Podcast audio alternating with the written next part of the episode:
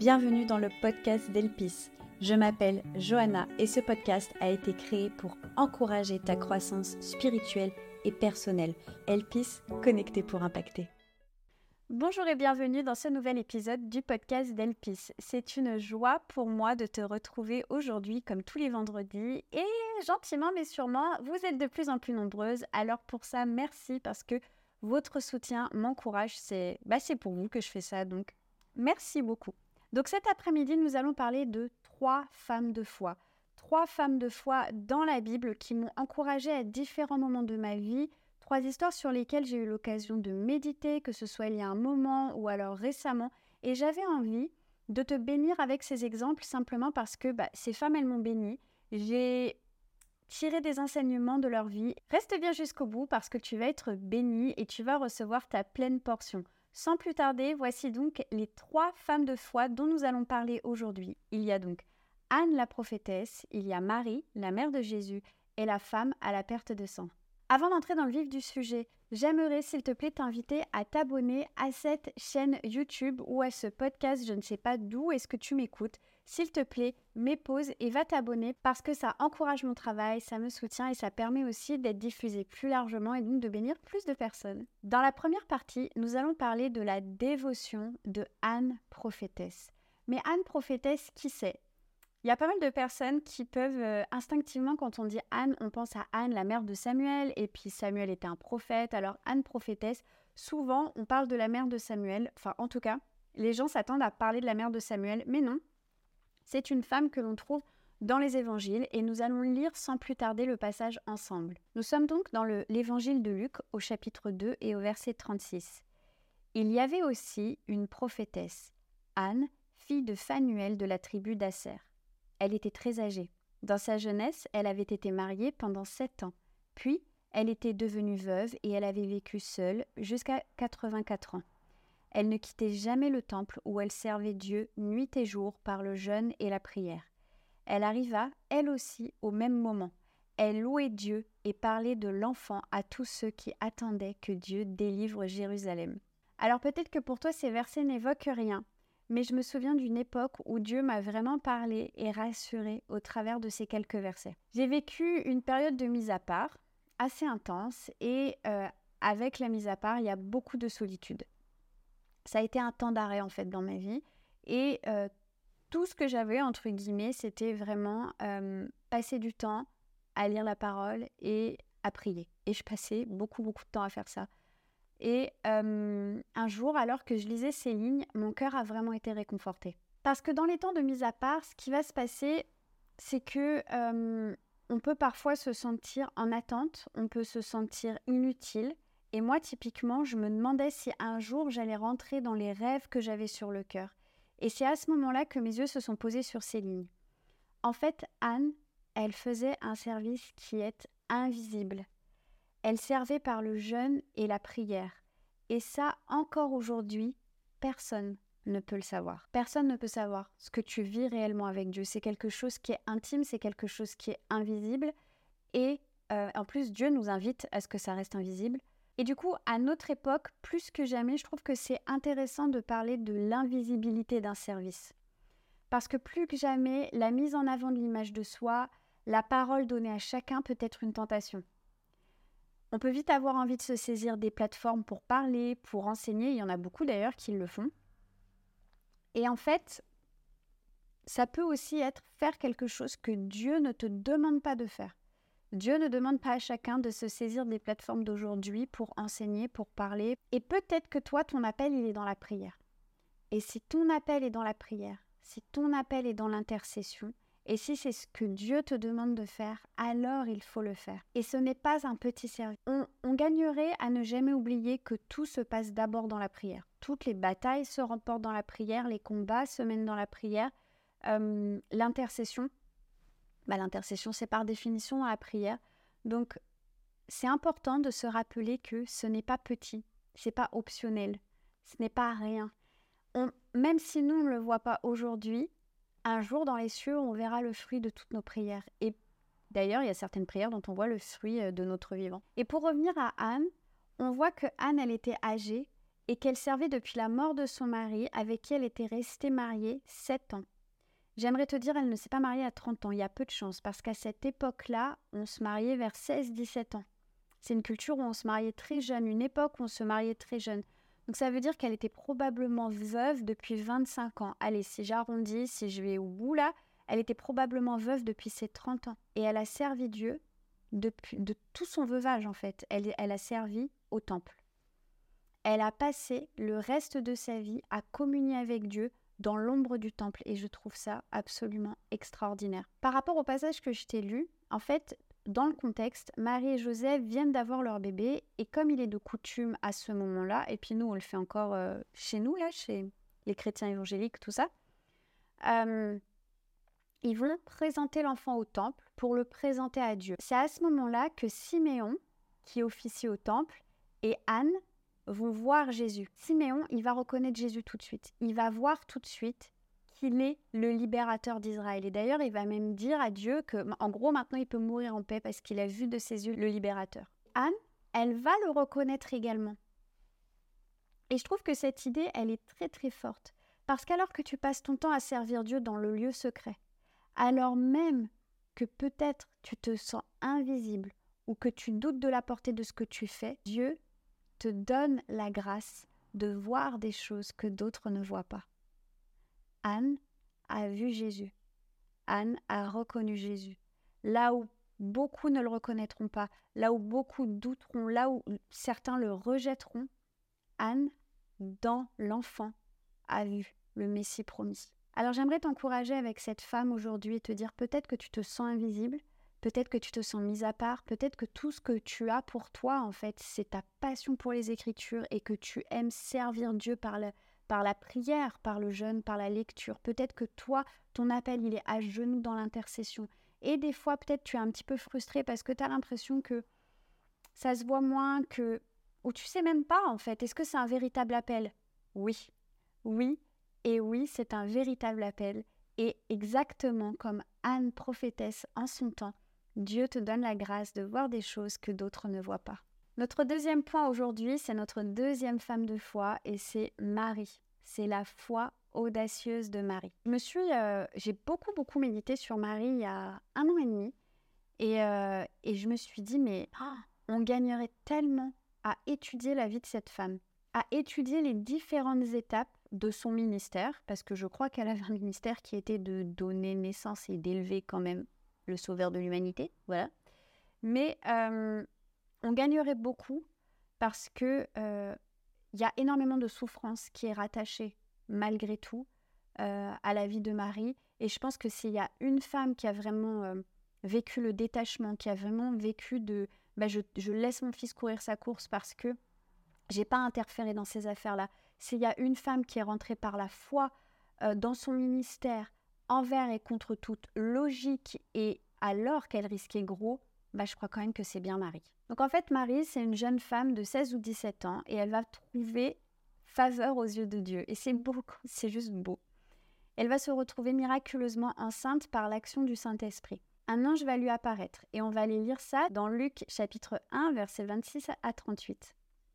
Six mois plus tard, Dieu envoya l'ange Gabriel dans une ville de Galilée appelée Nazareth chez une jeune fille liée par fiançailles à un homme nommé Joseph, un descendant du roi David. Cette jeune fille s'appelait Marie. L'ange entra chez elle et lui dit Réjouis-toi, toi à qui Dieu a accordé sa faveur, le Seigneur est avec toi. Marie fut profondément troublée par ces paroles. Elle se demandait ce que signifiait cette salutation. L'ange lui dit alors N'aie pas peur, Marie, car Dieu t'a accordé sa faveur. Voici, bientôt, tu seras enceinte et tu mettras au monde un fils. Tu le nommeras Jésus. Il sera grand. Il sera appelé fils du Très-Haut, et le Seigneur Dieu lui donnera le trône de David son ancêtre. Il régnera éternellement sur le peuple issu de Jacob, et son règne n'aura pas de fin. Marie dit à l'ange Comment cela se ferait-il, se fera-t-il puisque je suis vierge? L'ange lui répondit L'Esprit Saint descendra sur toi, et la puissance du Très-Haut te couvrira de son ombre. C'est pourquoi le saint enfant qui naîtra de toi sera appelé Fils de Dieu.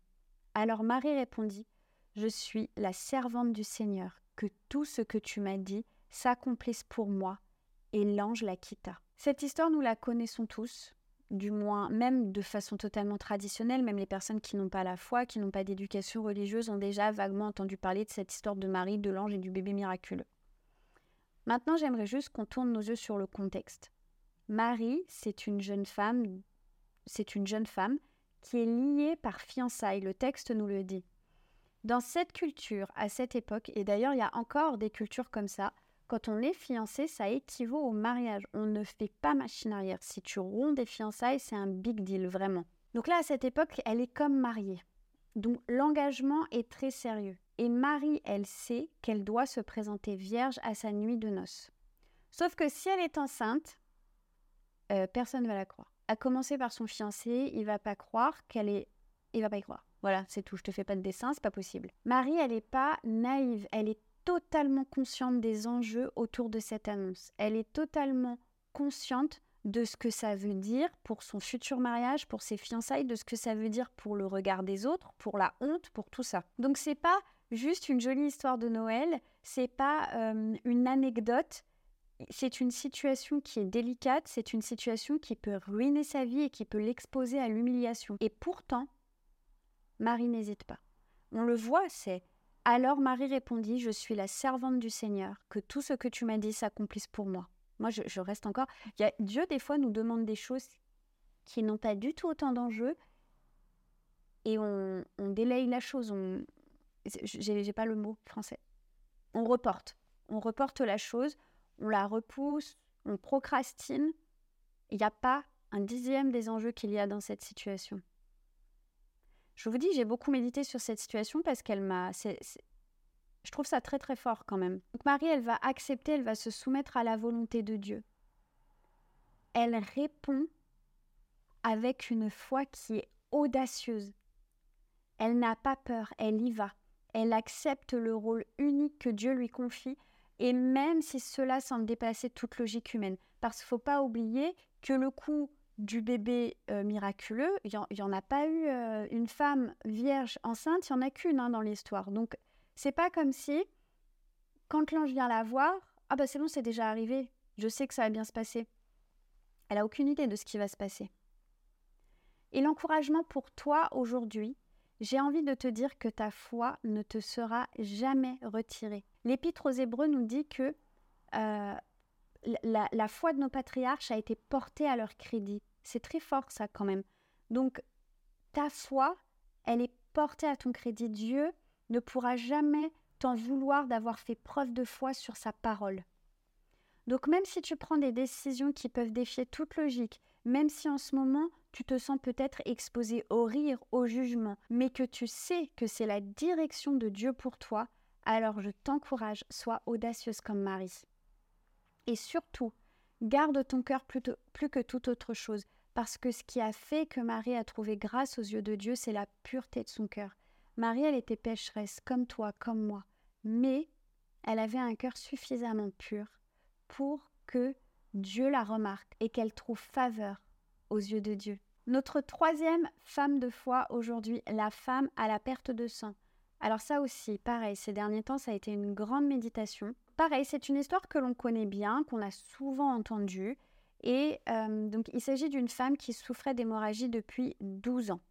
Donc, hémorragie utérine. En gros, elle avait ses règles depuis 12 années. Sauf que, selon la loi juive, euh, une femme menstruée, donc une femme qui avait ses règles, pendant ses règles, elle était considérée comme impure, donc elle devait se tenir en dehors du camp, ou en tout cas, elle était obligée de se mettre à part parce qu'elle était considérée comme impure. Cette femme, elle était probablement usée physiquement, usée dans sa santé. On va lire ensemble, mais elle avait dépensé plein d'argent. Euh, elle avait dépensé plein d'argent pour aller voir des médecins. Donc, elle était usée financièrement, elle était usée dans sa santé et en plus elle était isolée. Donc c'est une histoire, pareil, quand on prend le contexte, on prend aussi la mesure et la portée de l'action qu'elle va mener ce jour-là. Lisons ensemble dans Luc 8, des versets 42 à 48. Or, il y avait une femme qui souffrait d'hémorragie depuis 12 ans. Elle avait dépensé tout son bien chez les médecins, mais aucun n'avait pu la guérir. Elle s'approcha par derrière et toucha le bord du vêtement de Jésus. Son hémorragie s'arrêta immédiatement. Jésus dit Qui m'a touché? Comme tous s'en défendaient, Pierre et ceux qui étaient avec lui lui dirent Maître, la foule t'entoure et te presse, et toi tu dis Qui m'a touché? Mais Jésus répondit Quelqu'un m'a touché, car j'ai senti une force sortir de moi. Voyant qu'elle n'était pas passée inaperçue, la femme vint, toute tremblante, se jeter aux pieds de Jésus. Elle déclara devant tout le peuple pourquoi elle l'avait touché et comment elle avait été immédiatement guérie. Alors il lui dit Ma fille, prends courage, ta foi t'a sauvée, pars en paix. Ce qui m'a interpellée ces dernières euh, semaines sur ce passage, c'est euh, la surface de contact, le contact même, qu'il a fallu pour que le miracle prenne place. La femme a touché le bord du vêtement de Jésus. Elle a été animée de sa foi et du lumignon d'espoir qui lui restait. Elle avait entendu parler de Jésus, elle avait entendu parler des miracles, elle avait entendu parler de cet homme. Elle n'avait pas le droit d'être là, elle était impure. Elle était épuisée probablement parce que, ben, je sais pas, je pense qu'au bout d'une semaine de règles, on est fatigué, donc j'imagine 12 ans, quoi. Elle a été saisir ce qu'elle pouvait saisir au travers de. Elle a touché le bord, le bord du vêtement. Non mais je m'en remets pas, hein, ça fait des semaines que je médite là-dessus. La surface de contact a probablement été minime, mais j'ose imaginer la force, la puissance avec laquelle elle a été saisir sa guérison, puisque il est mentionné dans le texte que Jésus a senti une force sortir de lui. Cette femme n'a pas attendu que Jésus pose le regard sur elle. Il ne la voit pas. Il, ne l'a même pas vue. Elle n'a pas attendu que Jésus lui, dit, lui dise Oui, je le veux, sois guérie. Elle ne pouvait même pas s'approcher de lui, elle n'en avait pas le droit. Alors elle est allée chercher et saisir par le seul moyen de sa foi et de son espoir sa guérison et son miracle. Et ça, je veux vraiment te laisser avec ça aujourd'hui quelle que soit la délivrance, quelle que soit la guérison, quel que soit le pardon que tu as besoin d'accorder, quelle que soit la forteresse de pensée, la situation, le désert dans lequel tu te trouves aujourd'hui, tu peux aller saisir ce que Dieu veut de toute façon te donner et qui t'a déjà été acquis. Cette femme,